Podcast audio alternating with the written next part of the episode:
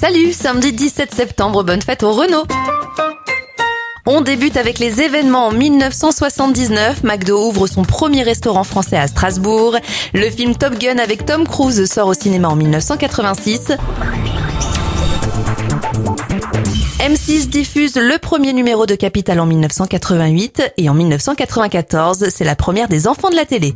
Les anniversaires de stars, l'humoriste québécois Stéphane Rousseau a 56 ans, 54 pour Akhenaton et Anastasia, Adriana Carambeu a 51 ans et ça fait 43 bougies sur le gâteau de Florida.